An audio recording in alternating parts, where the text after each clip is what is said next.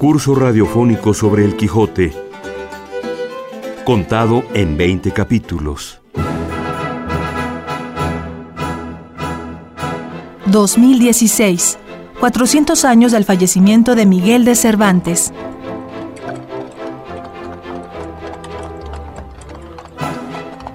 Capítulo 1 que trata sobre el inicio de Don Quijote, el nombre de Rocinante, Dulcinea y sus primeras desventuras. ¿Qué tal? Bienvenidos al primer curso radiofónico sobre el Quijote aquí en Radio UNAM. Nuestra maestra y guía será la doctora Margit Frank, especialista en el siglo de oro, catedrática de la Facultad de Filosofía y Letras de la UNAM, en donde cada semestre imparte un curso sobre Cervantes. Lo primero que hay que aclarar en este curso es que cuando decimos El Quijote nos referimos al libro, a la obra, y no cualquiera, sino quizás la más importante de todos los tiempos, el ingenioso hidalgo Don Quijote de la Mancha. Cuando hablamos de Don Quijote estamos hablando del personaje, Don Quijote de la Mancha. Acompáñenos en este, su curso radiofónico, a las profundidades del universo literario de Cervantes. Emprendamos el viaje hasta aquel lugar de la Mancha, de cuyo nombre, por supuesto, tampoco nosotros queremos acordarnos. Para entender a El Quijote, en toda su complejidad, es necesario ubicarnos en su época, comprender todos los factores externos a su escritura y que mucho repercuten en la obra. Como lectores contemporáneos ajenos al castellano del siglo de oro español, en el que se escribió originalmente El Quijote, nos enfrentamos a la dificultad de la edición. Valoramos así el hecho de que no tenga erratas, que sea una edición limpia, atractiva a la vista, de fácil lectura. Para nuestra experta, la doctora Margit Frank, la mejor edición es la realizada por Francisco Rico. La primera versión de es la edición crítica que él publicó en dos, él dirigió y que está en dos volúmenes y se publicó en 1998. Luego una segunda, se reimprimió varias veces. Hubo una segunda versión de esa edición crítica que salió en el 2005 para conmemorar el año de la publicación de la primera parte del Quijote. Y después, eh, ya con algunos cambios, y el año pasado, que se conmemoraron los 400 años de la aparición de la segunda parte del Quijote en 1615, ya tiene también otras, otras modificaciones.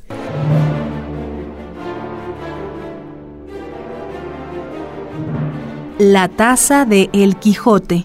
Esa parte en la que por aquella época, 1605 para ser exactos, se ponía el precio con el que se tasaba el libro. Hay que decir, además, que el rey que nos concierne, por haber sido él quien autorizó la publicación de la más grande obra en la literatura universal, es Felipe III, el rey piadoso, monarca de España y Portugal desde 1598 hasta 1621. En aquellos tiempos era el rey quien autorizaba personalmente la publicación de los libros, apoyado en censores que cuidaban para ver si no había nada contra la fe católica o la monarquía. Así se explican todos los preliminares presentados en la obra como tal. Según nuestra guía, Margit Frank, estos preliminares son interesantes en estos tiempos porque son los comentarios de unos primeros lectores de esta obra tan fuera de serie, tan fuera de lo común para aquella época. Deben haberse sorprendido muchísimo. Es una obra, se puede decir, heterodoxa. Destaca Frank. Frisaba la edad de nuestro hidalgo con los 50 años.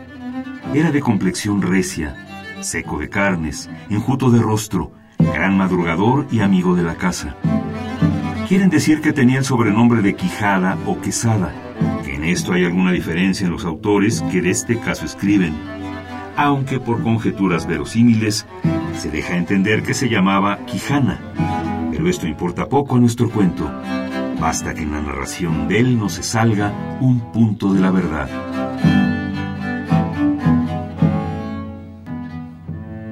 en un lugar de la Mancha, de cuyo nombre no quiero acordarme, que es interesante, entre otras cosas, porque aparece una, una voz que habla de yo, de cuyo, de cuyo nombre no quiero acordarme. Y claro, es la voz del narrador, la voz narrativa que va a recorrer toda la obra y que de pronto aparece ahí en algún otro lugar como yo. Habla como yo de pronto. Y que está muy presente en muchas partes de la, de la obra. Con comentarios, con burlas, con eh, chistes que se le ocurren a veces. Es una voz muy interesante a la que se le ha prestado poca atención. Voz narrativa del Quijote. Interviene mucho con valoraciones, ¿no? Cuando dice, por ejemplo, el pobre caballero o el desdichado escudero, ¿no? En fin, eh, interviene muchísimo. Y luego hace sus chistes también. Por ejemplo, le, doy un ejemplo. En un lugar dice que Don Quijote y Sancho de camino por el campo se acuestan a dormir al pie de uno, al pie de un alcornoque y otro al pie de una encina, ya no me acuerdo quién. Y dice, porque los tales árboles nunca tienen manos, solo tienen pies.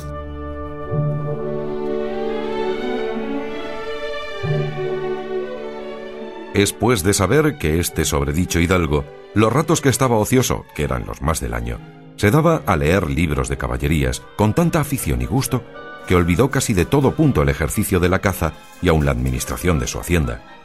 Y llegó a tanto su curiosidad y desatino en esto que vendió muchas fanegas de tierra de sembradura para comprar libros de caballerías en que leer, y así llevó a su casa todos cuantos pudo haber de ellos,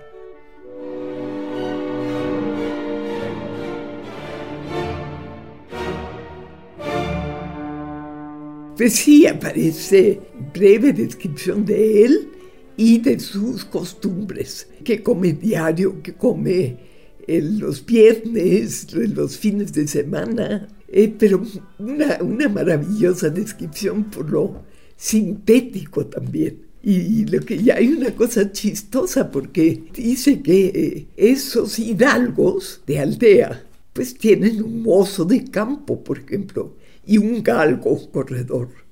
Pero ni el mozo ni el galgo aparecen jamás en la novela. Ese hidalgo aldeano tenía un, nombre, un apellido, ¿no? Y entonces dice, da, varias opiniones. Unos dicen que se llamaba Quijada, otros que se llamaba Quesada.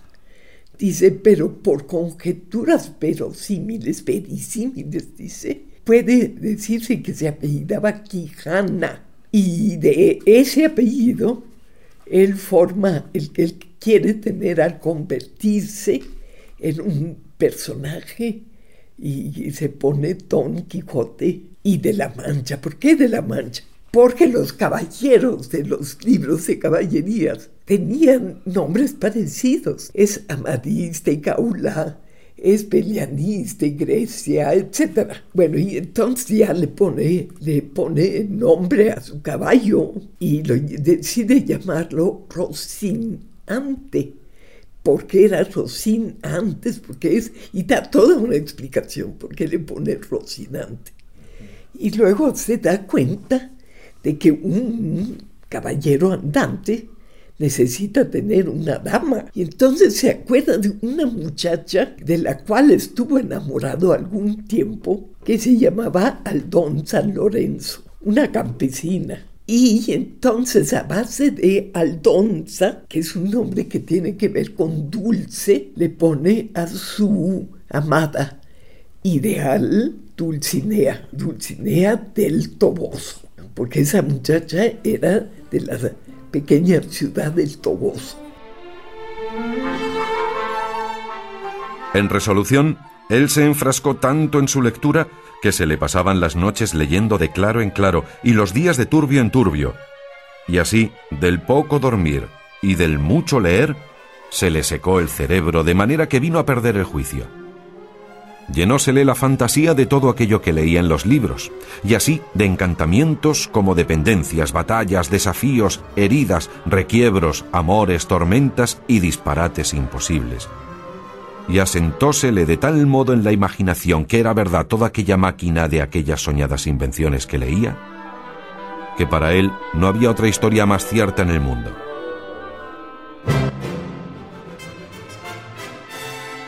Fue luego a ver su rocín. Y aunque tenía más cuartos que un real y más tachas que el caballo de Gonela, que tantum peliset osa fuit, le pareció que ni el bucéfalo de Alejandro ni Babieca el del Cid con él se igualaban.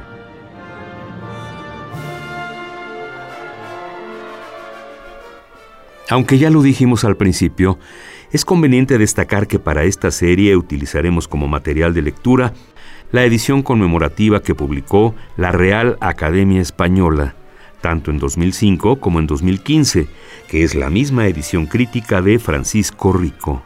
Las ediciones anteriores se basaban en las primerísimas ediciones de El Quijote, la de 1605 y la de 1615.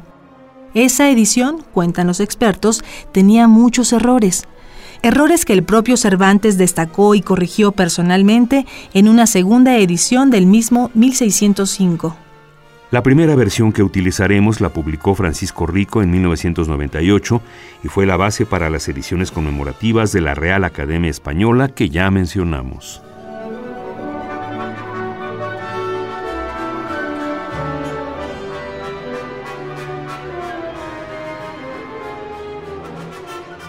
Puesto nombre y tan a su gusto a su caballo, quiso ponérsele a sí mismo. Y en este pensamiento duró otros ocho días. Y al cabo se vino a llamar Don Quijote. Pero acordándose que el valeroso Amadís no sólo se había contentado con llamarse Amadís a secas, sino que añadió el nombre de su reino y patria por hacerla famosa, y se llamó Amadís de Gaula, así quiso, como buen caballero, añadir al suyo el nombre de la suya y llamarse Don Quijote de la Mancha, con que a su parecer declaraba muy al vivo su linaje y patria y la honraba con tomar el sobrenombre de ella.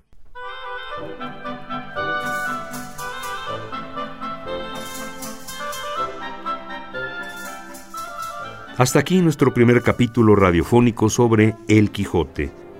En este se abordaron los preliminares del libro, algunos años importantes, otras fechas destacadas y sobre todo la edición crítica que utilizaremos como material de lectura. Nos despedimos también de nuestra experta, la doctora Margit Frank. Abandonemos por hoy las novelas de caballería, los héroes idealistas y las hermosas doncellas cervantinas. Pero no olvide que mañana, a la misma hora, lo esperamos en el segundo capítulo del curso radiofónico sobre El Quijote.